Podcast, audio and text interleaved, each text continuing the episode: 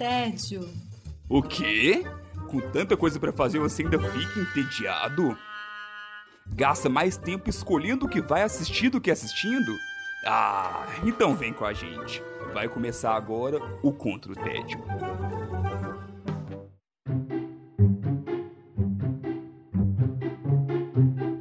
Bem-vindos ao Contra o Tédio! Eu sou Sara Dutra e junto com os meus companheiros de guerra temos a missão de te tirar do tédio. Os combatentes de hoje são Silvia Gostaferro. Olá, galera! Wesley Alves. Ei, galera, bem-vindos. E Felipe Chaves. Ei, Sara, oi, gente! Vamos para mais um episódio e Contra o Tédio. Mais um episódio de Contra o Tédio, 14 episódio de Contra o Tédio. Muito tédio já tiramos nessa vida por aí, assim a gente espera pelo menos. e quem começa conversando com a gente hoje é a Silvia. Como é que você tá combatendo o seu tédio por aí nesse frio?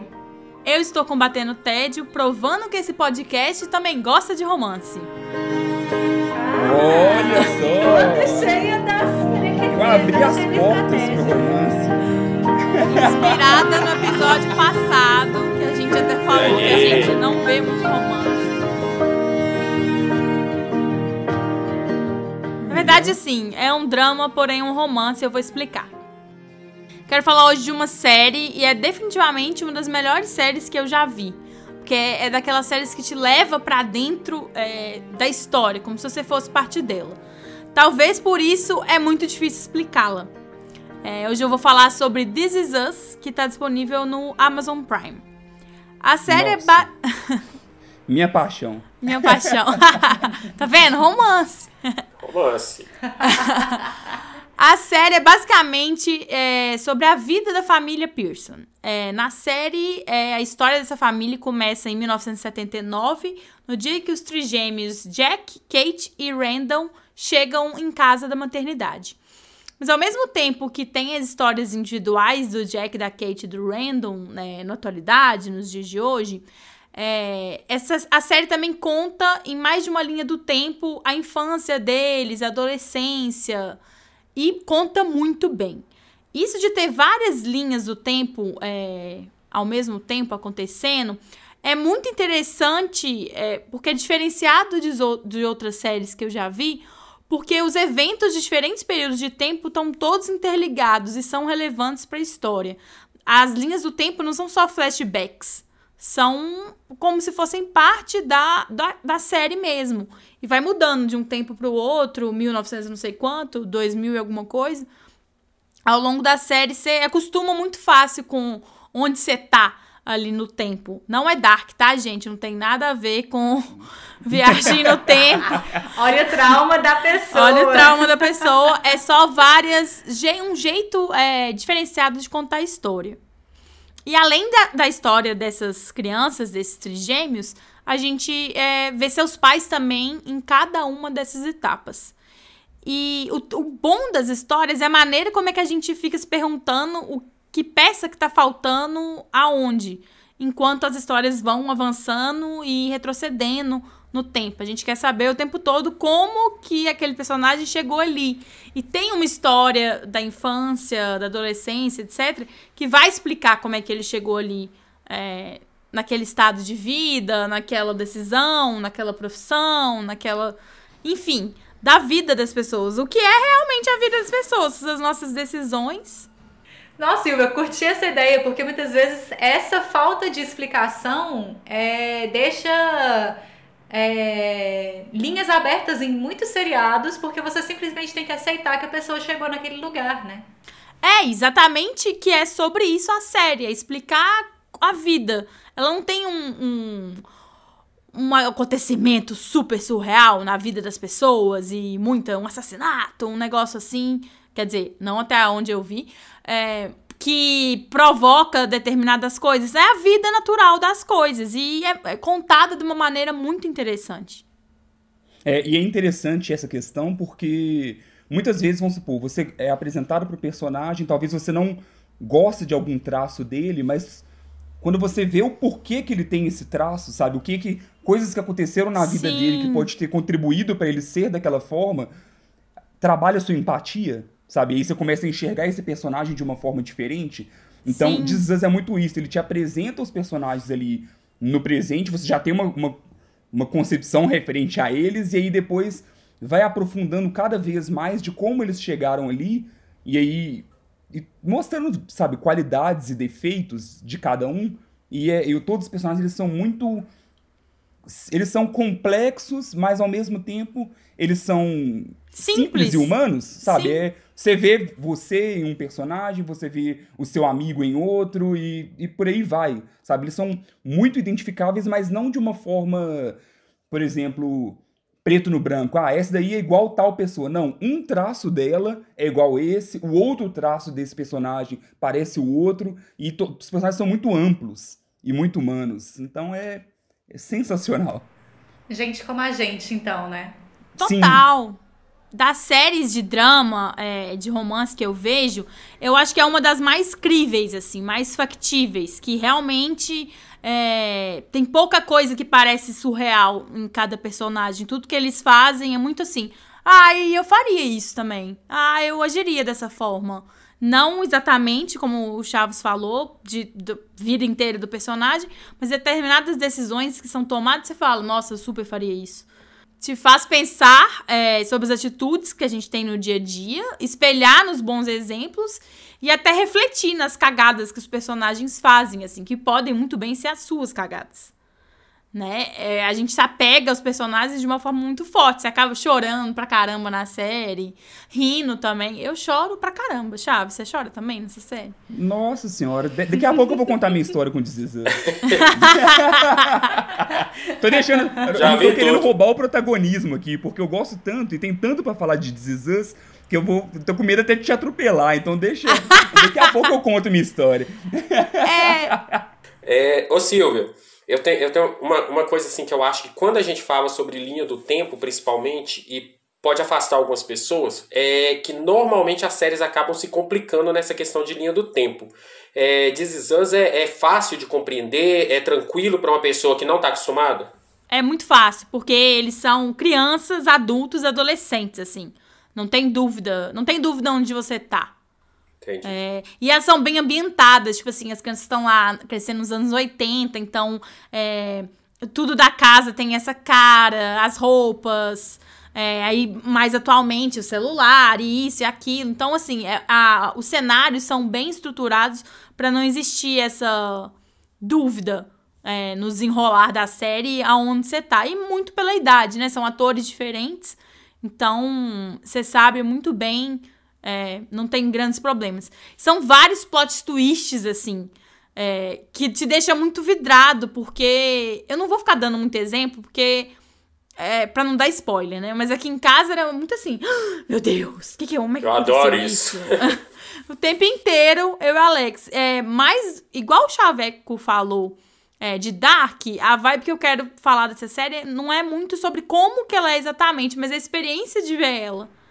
Boa, boa. Que é bacana, assim. Pois é, minha experiência com This Is Us, eu gosto muito da série, é uma das minhas séries favoritas, eu já indiquei pra várias pessoas e eu assisti uma temporada e meia. Uai, Eu não, não assisti mais. E são quantas? São três até agora na Amazon, mas é uma série da NBC, eu acho. E não, a Amazon não liberou a quarta temporada ainda. Ai, Amazon, tira o pé da minha janta.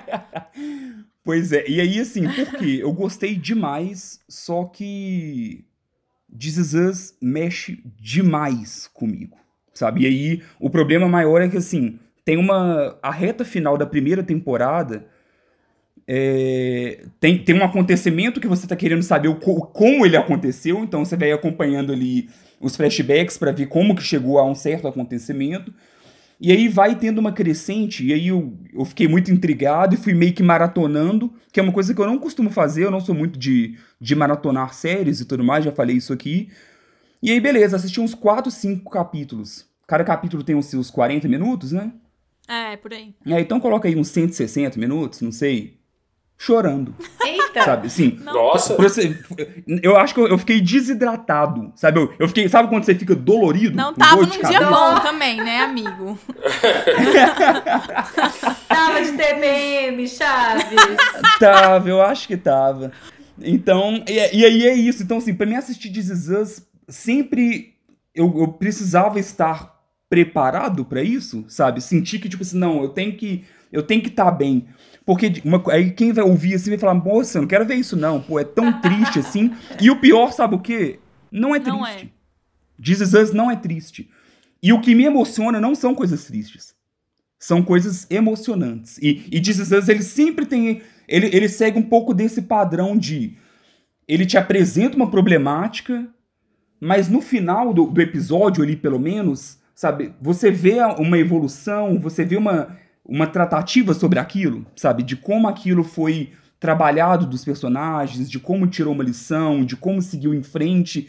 Então, eu acho que é a, a emoção para mim maior era, era isso, sabe? Não era o fato de ser triste em si. Ah, não, é uma série super triste. Não, não é.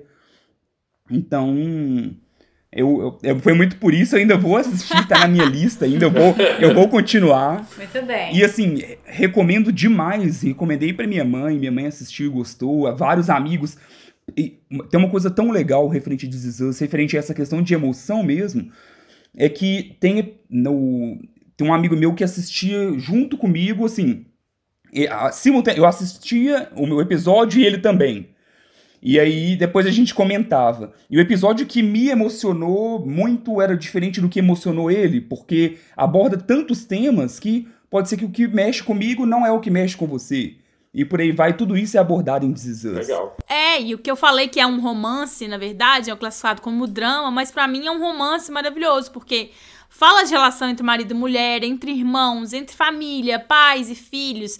Isso é lindo de ver, mesmo que envolva um pouco de drama ali, tem uma tristeza, mas no final é o que o Chaves falou.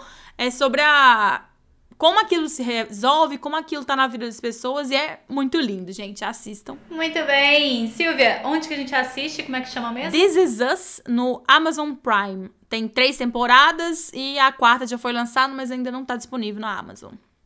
Vou passar agora para minha indicação e eu tô combatendo o meu tédio lendo o HQ sobre a Revolução Iraniana. Ei, maravilha. Olha.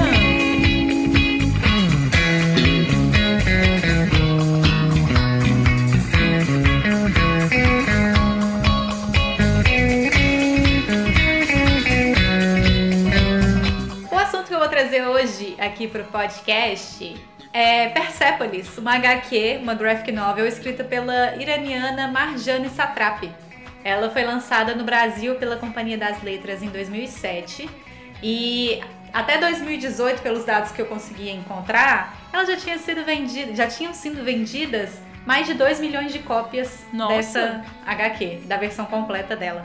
Então, assim. Bastante pra HQ. Né? É, Persepolis é sobre. É uma autobiografia da autora, que é a Marjane Satrapi, que ela conta a partir dos 10 anos dela, mais ou menos ali, que é no ano de 1979, quando começa a revolução no Irã, que é, abdicou o chá e colocou, instaurou no país, então, um regime xiita é, então, assim, o Irã passou de um país.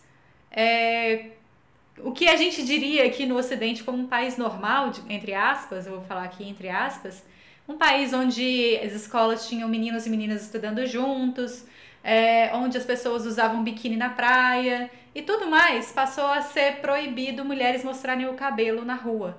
Porque uma mecha de cabelo para fora era capaz de despertar os desejos sexuais nos homens. Nossa! É, então, as meninas, inclusive de 10 anos de idade, elas eram obrigadas a usar esse véu. Aff! olha só, olha, hum... Antes no Irã não era assim, tô chocada. Não, 1979 que foi quando começou essa revolução e a partir daí, por causa dessa revolução, que foi instaurado esse estado teocrático que obriga, por exemplo, entre outras coisas, claro, que mulheres andem com os cabelos sempre cobertos, é, além de ter, por exemplo, escolas separadas entre meninos e meninas, mulheres e homens não estudam juntos nem na faculdade. É, e além de de, de, estar tá a moda né, da, da, do país ali, onde não era permitido, onde o batom era mal visto, né, o batom já era um sinal de que a, a mulher era uma prostituta, é, onde às vezes até a falta de barba nos homens podia ser um sinal de, é, de ser alinhado à revolução anti-Estado. É, então, assim, é, vários detalhes que mostram que, que você pode ser a favor ou contra o Estado. E tudo isso a Marjane vai explicando ao longo da HQ dela. E é muito legal a forma como ela constrói a HQ, porque são várias histórias pequenininhas.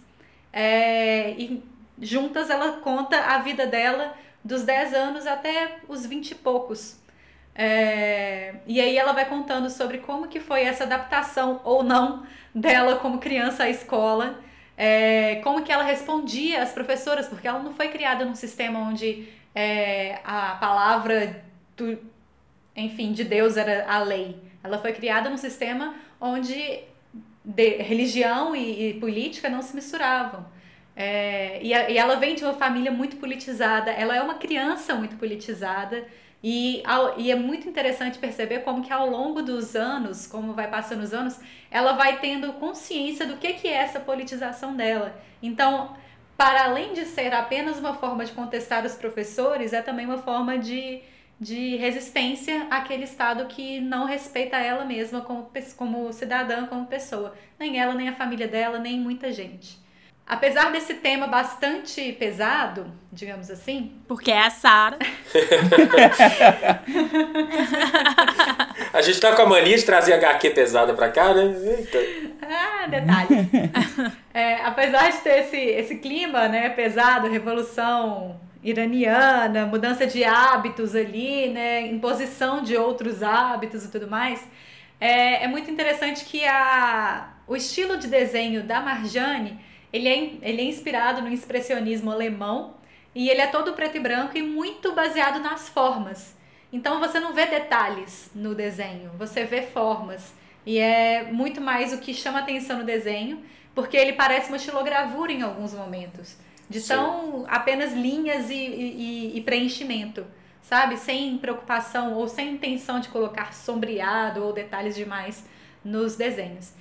Então, Persepolis vai contando assim como que que essa revolução mexe com a menina durante a infância, adolescência, ela acaba indo, é, indo sendo enviada pelos pais para outro país, para a Europa, para ver se ela consegue fugir um pouco da, da guerra que está acontecendo no Irã. Então ela chega na Europa sendo uma menina sem os pais, sendo uma adolescente que está ali sem os pais e que precisa entender a nova cultura num país que ela não entende a língua é, e ela tem que explicar para as pessoas que ela não é terrorista, sabe? Que ela não é, enfim, ladra, que ela não é muitas coisas que é o que a gente vê que as pessoas têm como preconceito com estrangeiros, né? Muitas, muitas vezes, principalmente, lembrando, né, de países subdesenvolvidos para países é, desenvolvidos. A gente tem esse problema muito, muito grave. Uh, e uma parte interessante também de contar é que Persépolis ele tem uma. Ele, ele mostra a relação que a Marjane constrói, tanto com os pais dela quanto com outros familiares, como a avó e um tio, de uma forma muito próxima do que a gente aqui no Brasil em 2020 construiria também. Então, acho que é interessante de perceber como que, apesar de ser lá de 1980, a história que ela conta, é, e ser um país que hoje em dia a gente percebe como um país meio longe, assim, da, da normalidade, entre aspas, novamente, é, é, somos todos parecidos de alguma forma, né? Ô, Sara, é, é importante também é, frisar algumas coisas que eu acho interessante na, na HQ, igual você, você falou muito da história dela específica, mas agora você falou sobre os tios, os pais e tal, e ela, ela detalha muito também é, o em volta dela, né? Eu acho isso muito legal, e ela, ela passa pra gente o quão difícil era para as outras pessoas também sobreviverem. Então, por exemplo, você falou aí sobre a questão do, do regime que existia, da dificuldade que era para mulher e tal, você pode pensar assim, nossa, mas que, que pessoal odioso, ou que homens odiosos, só que você percebe na, na obra dela claramente a influência que o Estado e que o local e que a cultura tem sobre todos. Então, assim, todos eles, até ela começar a despertar e ver que isso estava errado, na cabeça deles, inclusive dela própria, isso era a forma correta de viver mesmo, né? E ela vai mostrando como ela vai descobrindo que isso estava errado. Eu acho isso interessantíssimo. Mas de alguma forma, Wesley, é, ela sabe desde o início que tá errado, né? Também. Porque ela briga desde o início com a escola, ela zomba na escola das novas tradições que não faziam sentido, porque eles é, obrigam as crianças a prestarem homenagem aos mortos na guerra. E aí eles obrigam as crianças a se baterem, sabe? Sim. Muita Uma coisa boa. bem, bem louca, Ó. assim. E aí ela fica assim, que, que, que, oi? Isso? E aí ela começa a zoar com as próprias amigas dela. Oh, meu Deus, eu sou um mártir de guerra. E sabe? É. E é muito legal ela, ela percebendo que essa, essa transição abrupta da forma como ela foi feita não funciona, né? A- Sim. Aliás, essa transição não funciona em vários aspectos. Mas ela deixa muito claro que para uma criança, isso já fica muito óbvio que não é uma coisa natural, né? Que é uma coisa forçada que é estranho. E, e agora que você falou sobre isso, Sara, também ela, foca bastante na questão de escola. E eu, eu quero até lembrar para vocês terem ideia de como esse quadrinho ele é influente. É, essa obra chegou a ser confiscada na escola pública dos Estados Unidos e teve a, a exibição do, de, uma, de uma animação que tem do, sobre o quadrinho, foi proibido no, no Líbano. Porque, justamente porque ela incentiva as pessoas a importância da escola na vida delas, né? Que no quadrinho, aliás, ela vai. Você já percebe que ela tem um talento para desenho e ela precisa muito. É, e eu acho muito legal isso, que ela vai percebendo que é o que ela quer realmente ser, né? Que seria é, uma desenhista e tal, que acabou chegando onde chegou. Eu acho muito legal. Sim, e essa essa HQ, inclusive, ela é indicada, ela tem, tem várias indicações assim para que ela seja usada dentro de sala de aula. Apesar de toda a violência Sim. que, que é transmitida por meio da HQ, é, é, é incentivado que seja assim colocado dentro de sala de aula, porque é uma leitura muito dinâmica Sim. e de muito fácil compreensão por parte dos estudantes também, se for o caso, né, de, de colocar em sala de aula. E o filme que o Wesley comentou, ele é um filme que foi lançado em 2007, é, que chama Persepolis também. Inclusive, a dica é, coloca no YouTube, Persepolis Filme. Você acha ele lá. Eu assisti esse filme esse fim de semana e ele é um filme que foi co-dirigido pela própria Marjane Satrapi. É, e ela ganhou prêmios, ele estreou no Festival de Cannes daquele ano e tudo mais. É, ele ganhou, ele recebeu denúncias do governo iraniano antes da exibição no festival e foi nomeado para o Oscar 2008 pro, na categoria de melhor animação e perdeu no caso para Ratatouille. Mas na minha pequena opinião, é, o filme não é tão legal assim quanto o quadrinho. Eu acho o filme muito, eu achei o filme muito segmentado. Acho que as coisas são muito picotadas e falta muita informação ali no meio do caminho. Eu, como já tinha, tinha acabado de ler a, a, a HQ, pra mim foi fácil ligar uma coisa na outra, mas eu acho que alguém que não tenha lido a HQ pode se perder no meio. Mas é isso, galera. É, Persepolis, então, uma HQ lançada no Brasil pela Companhia das Letras. Ela é escrita pela iraniana Marjane Satrapi e para quem tiver interesse também tem o filme Persepolis, é, que você acha no YouTube com muita facilidade. E só pra gente fazer aquele aquele publi não pago, Normal, né? Normal. a, graphic novel, que na verdade ele é considerado uma graphic novel por ser uma história completa, né? Isso. Fechadinha nela Uhum. mesma. Ela tá custando R$ 36,45 na Amazon. Tá em promoção. Baratinha E normalmente ela é tipo 50 reais. Aproveitem. Olha, E é isso, agora a gente vai pra dica do Felipe Chaves. Como é que você tá combatendo o seu tédio agora? então estou surpreendendo, estou me surpreendendo, na verdade, positivamente com uma série que eu nunca tinha ouvido falar. Opa! Could you wait a year or two? Overlook the things I do. Try to understand too É, isso não costuma acontecer comigo, assim, normalmente, ainda mais com série que exige um tempo maior, eu sempre vou tendo com alguma recomendação, tendo ouvido, sei lá, algum comentário positivo, e dessa vez não. É, essa semana pa- a- passada, zapeando no Netflix, eu acabei vendo um trailer e me chamou muita atenção, do, o trailer é um trailer muito legal, eu falei, pô, peraí, vou assistir essa série, mesmo não conhecendo nada. Sim. Sem nenhum amigo seu ter te indicado. pois é. Eu não, eu não me lembro disso. Não me recordo disso. Olha que. É, a série que eu estou falando é a Afterlife. Ela tem um, um subtítulo brasileiro horrível, que é Vocês vão ter que me engolir. Não sei porquê. não, ela chama Afterlife, É, pronto. homenagearam o Zagalo aí, não entendi o porquê, mas é, o, o nome Nossa, original é velho, apenas chato. Afterlife. mas o pior que é, essa frase é dele. então, é, a série, ela conta a história do Tony, que era um, um cara simples, mas super animado. É, é uma série inglesa, isso até influencia um pouco em algumas coisas ali, até mesmo no- no, pouco? tipo de humor. Um pouco? É, e aí ele perde a amada esposa dele e a gente acompanha justamente depois disso, como ele lida com esse luto. Ele perde muito do sentido da vida depois disso, sabe? Ele perde um pouco da razão de viver ali. E ele fica um pouco de mal do mundo, sabe? Assim, ele deixa de ser essa pessoa alegre, feliz, e ele sente que, assim, poxa, é, eu posso terminar com a minha vida a qualquer momento. Então, a qualquer hora que eu quiser, eu posso dar tchau pra todo mundo e partir daqui. Mas até lá, eu vou falar tudo o que eu quiser, do jeito que eu quiser e agir da forma que eu quiser. Então, querendo ou não, esse- essa alegria que ele tinha e tudo mais acaba, ele se torna extremamente amargo, extremamente ácido, e assim, parece que estou falando de um super drama, mas é uma comédia dramática, sabe? Não, até mesmo porque é, por essa, esse tipo de atitude que ele tem, sabe, de, de ser mais ácido e ele é muito irônico, muito sarcástico.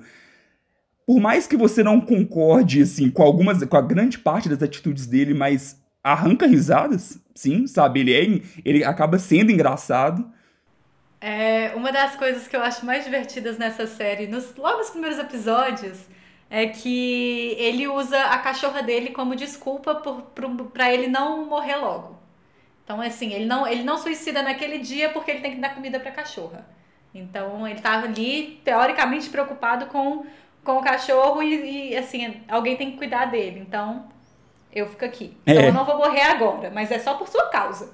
Sim. Causa nobre, causa nobre. É, e é interessante porque realmente a esposa dele, a gente vê, dá a entender que ela realmente era uma pessoa muito incrível. E ela deixa vários vídeos pra ele, sabe? Tem vários vídeos que ou ela filma ou ele filma. Eles tinham esse costume de filmar a rotina deles e com frequência ele vai reassistindo esses vídeos. E aí você acompanha e muito do que ele tá vendo naquele episódio, no, no comecinho ali, no, ele, to- toda manhã ele faz isso, sabe? De, de rever um desses vídeos e aquilo acaba repercutindo no episódio do dia, sabe? Assim, é, vamos supor, ela fala sobre ele ter cuidado com a bebida. E aí no episódio fala, mostra ele se entregando a bebida. E por aí vai. É, a gente acompanha a rotina dele, o dia a dia dele mesmo, que é é uma rotina total, assim. É ele acordando, dando comida pro cachorro, passeando com o cachorro um pouco, depois indo trabalhar, vendo o, o, o sobrinho dele ali, o afilhado dele, sabe? Chegando no trabalho, depois visitando o cemitério. Então, é sempre os mesmos passos. Parece ser repetitivo, mas você cria quase que uma. Assim, você acaba gostando daquela rotina e, e conhecendo já todos os elementos. E os personagens coadjuvantes, eles são muito carismáticos, sabe? Então, aos poucos, é, é legal cada encontro que ele tem ali com essas pessoas e o que ele aprende com cada uma delas. É, é sempre interessante e, e legal de se acompanhar. É com aquele comediante, né? Ele chama Rick Gervais, Gervais, eu não sei como fala o É, nome dele. eu acho que é Gervais. É, Gervais. Mas é ele mesmo, e assim, ele é o, o roteirista, ele é o produtor e ele é o protagonista. Então, é, é tudo na mão dele, ele que comanda ali. É, ele é, É. muito bom de stand-up, já vi alguns stand-ups com ele, ele é bem bom, é, exatamente nessa, a louca do Tinha stand-up. que ser a Silvia falando de stand-up, né? Ele é bem bom exatamente nisso que você falou, da comédia dramática, assim, porque tudo que ele fala no stand-up é, é relativo a isso, assim, tipo um, um drama fabuloso e conseguir trazer uma alegria no meio disso, assim. Interessei muito de ver isso, eu acho. É, quando eu fui pesquisar sobre a série, eles enfatizaram muito o nome dele, e aí eu fui ver que, assim, o currículo dele é extremamente extenso, É, sabe? ele Ele é um dos criadores né? do, do, do The Office original, Sim. ele já apresentou o Globo de Ouro umas cinco vezes, Sim. ele já ganhou Emmy, então, assim, tem, tem várias e várias coisas, ele realmente é... O cara é, bom. meio, é, o cara é meio fodão, assim, nisso. Ele tem umas opiniões meio polêmicas, então eu vi também que ele já, já foi envolvido em várias polêmicas por Sim. falar demais, sabe, assim, de ele, ele tocar na ferida, mas aí dá até pra ver que esse é o humor dele que você acaba até encontrando um pouco na série também. Eu cheguei a assistir a primeira temporada de Afterlife, que são duas agora, né? Sim, É, e assim, eu concordo com tudo que você falou, Chaves. E eu acho a esposa dele uma pessoa que devia ser assim maravilhosa. Realmente, eles pareciam um casal muito legal. Mas, pra ser muito sincera, eu a apatia do personagem, ela me contaminou. Então, assim, eu não não consegui me relacionar com ele, sabe? Não consegui me relacionar com a história dele. Eu fiquei apática, da mesma forma como ele é apático para muitas coisas que acontecem ao redor dele, né? É, Claro que para outras não. E é daí que surgem esses, esses pontos altos na série e tudo mais. Eu fiquei, foi uma série que me deixou bastante apática, assim. Eu não tive grandes é, sentimentos, sensações. Eu acho uma série muito boa, ela é muito bonita. É, eu gosto do texto dela, mas não me pegou. Será que por identificação, às vezes? Uma questão assim? Não sei. Não sei, não sei. É, eu gostei muito do desenvolvimento do personagem, sabe? De como do, como você encontra ele no primeiro episódio, até falando da primeira temporada. Eu já vi todo, né? A primeira, a segunda. A terceira já foi confirmada. É, mas assim, ele chega, ele chega diferente no último episódio da, da primeira temporada. E eu gosto desse desenvolvimento e de como a série trabalha várias coisas. Ela fala sobre luto, ela fala sobre depressão, ela fala muito sobre amor mesmo. Ela fala sobre sentido da vida, sabe? Qual que é o sentido da vida no final das contas? E tem uma mensagem muito forte e que eu gosto sobre o quanto cada um tem o seu fardo, sabe? O cada um tem o seu desafio e muitas vezes você não consegue enxergar, sabe? Então, por exemplo, ele tinha muito em, em foco ali o problema dele e acabava que por isso ele não conseguia enxergar o problema que cada um carregava e que cada um enfrentava também, sabe? Poxa, a vida é difícil, sabe? Cada um tá segurando uma barra, então a- até que ponto que a sua é tão maior do que a dos outros? Então, fala sobre isso na série e lembrando, é uma série de comédia, sabe? É uma comédia dramática, mas aborda todas essas questões. E existe esse desenvolvimento, sabe? Do não só dele, mas das pessoas que cercam ele. Então, ele vai criando laços, mesmo não querendo, ele vai criando laços e amizades que são muito legais. Então, as pessoas conseguem fazer diferença na vida dele e talvez é o que faz ele, ele sair dessa. ajudar nesse luto, sabe? Sair dessa fase. Então, eu recomendo muito que assista a segunda temporada, até mesmo porque é muito curtinha. O, cada temporada tem seis episódios apenas e de por volta de 30 minutos. Ah, bem Então, assim, rapidinha. Ah, É- rapidinho. Sim, ela é bem é curtinha, pra isso é muito bom. Finalizar E é uma rápido. loucura, porque assim, eu já recomendei essa série pra outras pessoas. Aí, olha só. Não é o fato assim de que eu não me senti é, conectada com ela que, não, que me fez não gostar da série. Eu gostei da série, só que eu acho que eu não fui impactada da forma como talvez poderia ser, sabe? Não é impactada, eu acho que a palavra não é nem impactada. Acho que essa conexão, eu não consegui criar essa conexão da forma como, como ele propôs. Mas aí, agora você talvez tenha me convencido a tentar a segunda temporada aí, Chaves. É, por exemplo, ela fala tudo sobre isso, tem alguns dramas e tudo mais, mas eu não falei tanto de chorar, porque eu chorei cinco episódios seguidos em This Is Us, e eu não caí uma lágrima em, em Afterlife. E mesmo não chorando em Afterlife, ainda assim eu gostei, sabe? Eu achei uma, é uma ótima. bela história. É uma, é uma bela, história. jornada. Nossa, tem uma personagem que é a, a mulher que ele conversa no cemitério. que ela é incrível, sabe? É, ela é uma personagem tão legal, mas tão legal. Então, Sim! Eu acho que a forma como a série coloca o luto é, é o meu ponto alto na série, sabe? A, a forma como se trata o luto é, pra mim, a parte que mais destaca. sim, por exemplo, essa personagem mesmo, ela também está enfrentando luto. Sabe? E eles viram amigos Exatamente. assim, enfrentando luto de formas completamente distintas. E ela é tão alta astral, sabe? Não, é, é muito é legal. ótima. Ô Felipe, é, aonde exata, é porque assim, você explicando aí, pra mim ficou parecendo bem mais drama, assim, a comédia em si, aonde tá inserida na série. Comédia Então, britânica. Sim, é comédia britânica. Eu não sei se você já assistiu alguns capítulos de The Office. É bem aquela pegada.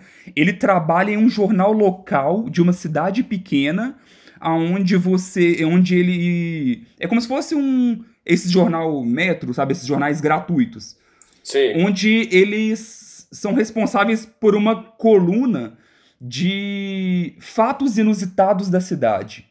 Então, vamos supor, o cara que acha que achou o dente do Fred Mercury em tal lugar. Aí eles vão lá, olha, entrevista, escreve, tira foto. Aí, ah, o outro que tem um, um vazamento na parede, ele acha que apareceu no vazamento uma pessoa.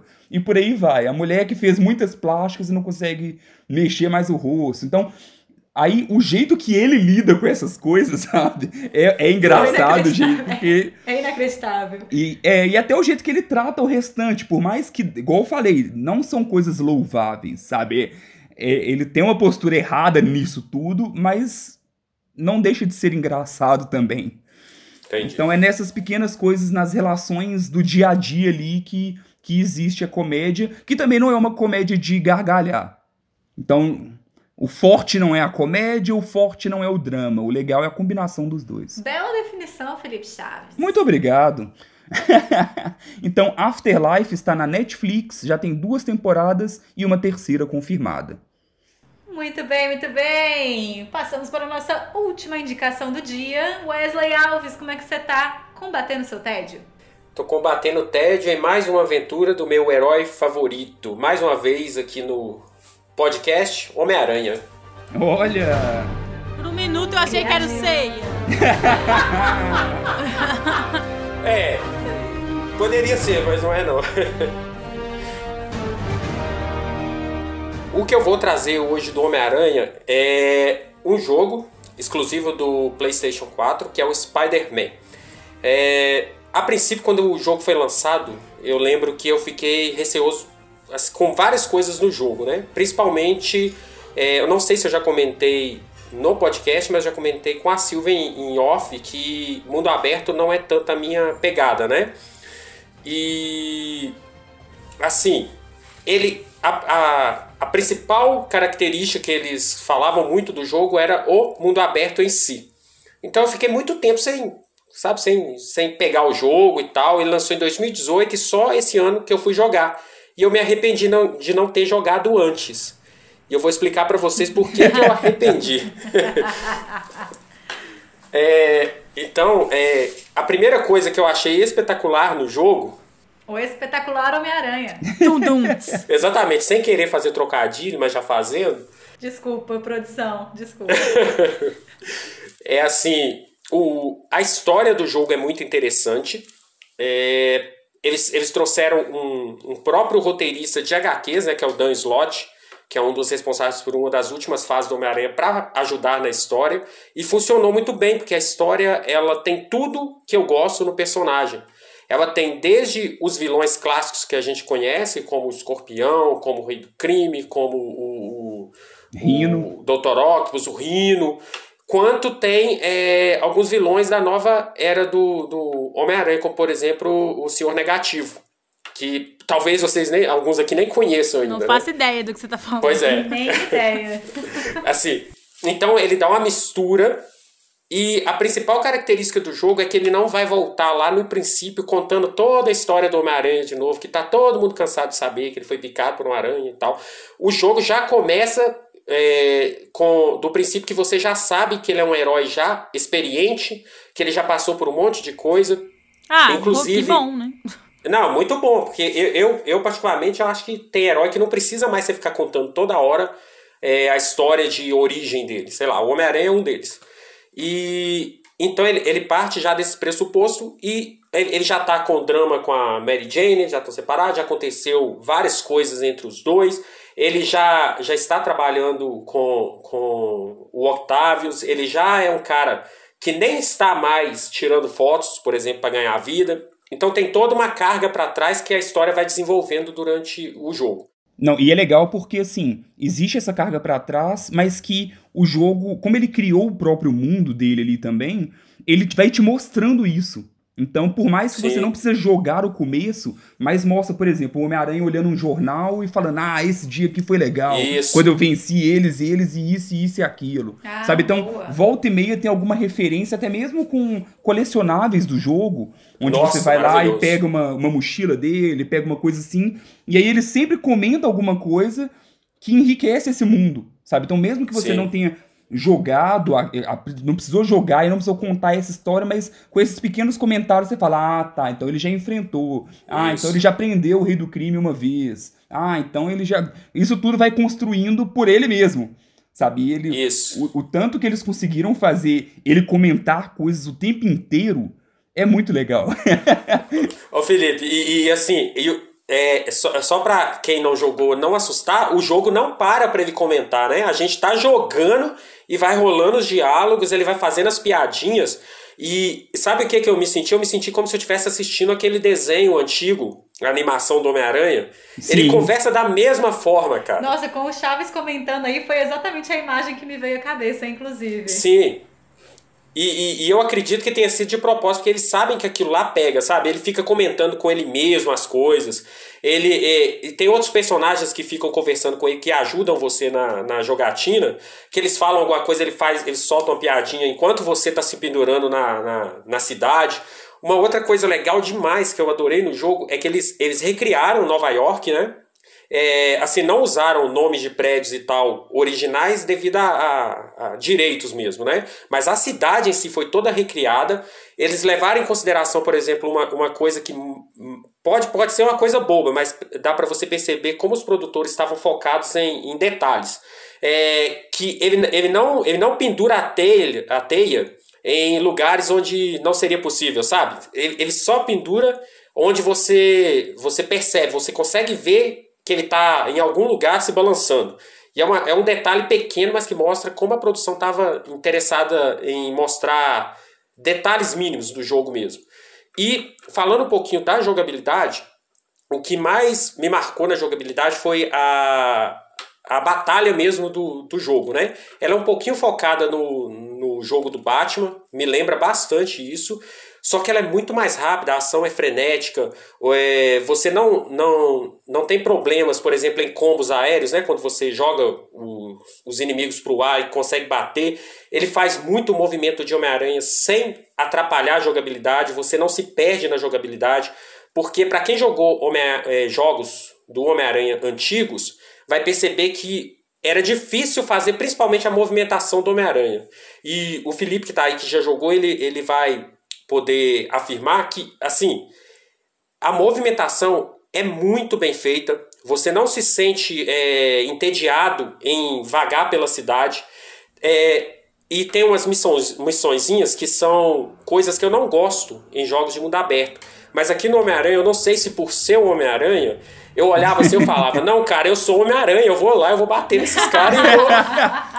Eu sou Homem-Aranha. Eu sou amigo da tenho... vizinhança, não vai ter ladrão não. aqui fazendo nada perto de mim, não. Assim, e, e, e, é, e, são, e as missões, no geral, elas não são tediosas. Uma ou outra que eu não gostei tanto. Mas mesmo assim, você continua a jogada e elas vão aparecendo em sequência. Você não tem que ficar procurando, sabe? Ela vai acontecendo conforme você vai jogando. Então, Wesley, essa questão da jogabilidade, sim, eu achei legal demais o quanto ela é fluida, mas não só a questão da batalha, principalmente a navegação dele, sabe? Porque Isso. em mundo aberto tem hora que é chato você ir do ponto A ao ponto B. E, poxa, você tá com Homem-Aranha e é, é, é legal de ir, sabe? Chega a ser prazeroso você ir andando Sim. nos prédios e fazendo. Tem, você tem como desbloquear até a acrobacia que o, o Homem-Aranha vai fazendo enquanto ele tá movimentando entre os prédios ali, de teia em teia. Então, essa movimentação ela ficou super legal. Os movimentos deles condizem com o Homem-Aranha nos quadrinhos, tanto nos quadrinhos quanto em alguns dos filmes bons, né, que não são todos. É, é legal ver que Tinha que cutucar, né? é legal ver assim, porque eu gostava muito do Homem-Aranha no PlayStation 1. E aí Também. depois disso saíram alguns alguns outros jogos baseados em filmes que não fizeram tanto sucesso assim. E aí agora ele voltou com tudo, sabe? Foi uma surpresa, ele foi indicado a vários prêmios. É um, é um ótimo jogo. Eu comecei a jogar, eu joguei, eu joguei pouco porque o Dante começou a jogar também. E aí é, eu fui acompanhando ele jogando depois e falei, ah, depois eu jogo, porque como eu já tô vendo a história dele jogando, depois eu jogo sozinho. E ele zerou. Eu acho que é um dos maiores jogos que o Dante já zerou, assim, de.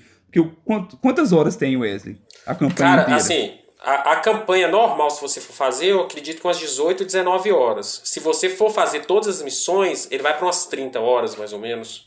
Então, então é, é um jogo, é um jogo robusto, sabe? Então acho É. que talvez tenha sido um dos jogos mais robustos assim que o Dante já zerou. Ele gostou demais. Ô Felipe, uma- um- você deve ter visto uma coisa legal demais que eu, que eu vi. Assim, é, eu falei dos detalhes da produção.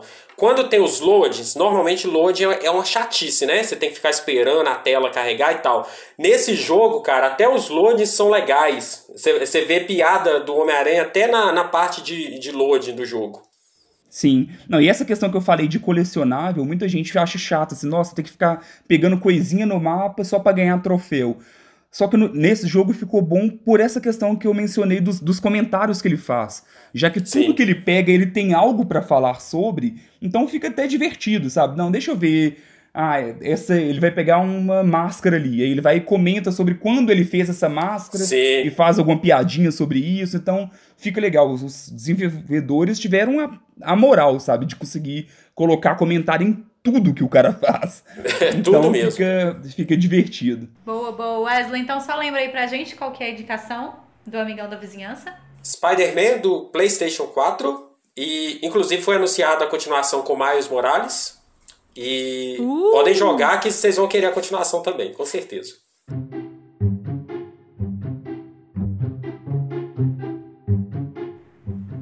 Muito bom, muito bom. A gente vai fechando esse programa, essa edição do podcast Contra o Tédio. e vamos para os nossos queridos abraços, Felipe Chaves, não é isso? Sim, Abraços. o abraço de hoje vai pro João Paulo Dourado, o arroba Dourado Ninguém, que acompanha bastante o podcast, ele sempre prestigia a gente com vários bons comentários. No Ótimos penúltimo comentários. Sim. Ótimos comentários. Não, ele é muito divertido. No, no penúltimo episódio mesmo, ele comentou que ele era super fã de stand-up antes, mas que já tinha enjoado e afastado um pouco desse, desse tipo de humor e tudo mais. E aí, por causa da indicação aqui do podcast da Silvia, ele foi dar uma chance pro, pro Poucas do Thiago Ventura e adorou. Diz ele que chegou até a chorar de rir. Eu acho legal também que ele sempre marca cada pessoa específica que falou sobre o negócio. Ele direciona o comentário dele, né? Eu acho isso legal pra caramba também. É isso aí. Valeu demais. É isso aí, valeu demais, Dourado. Eu não sei se fala Dourado, se fala João Paulo Dourado, como que, como que chamam ele né, nesse, nesse mundo de amigos virtuais, mas sempre que eu leio eu chamo ele de Dourado. É dourado isso aí mesmo. Pelo menos foi assim que eu conheci também. Ah, então pronto. E a gente vai ficando por aqui. Muito obrigada, meus companheiros, deste episódio. Silvia Gostaferro, até mais. Tchauzinho, gente. Até a próxima. Tchau, Chaves. Tchau, Sara, tchau, gente. Tchau, Wesley. Tchau, galera! Eu vou ficando por aqui também. Um beijo. Tchau.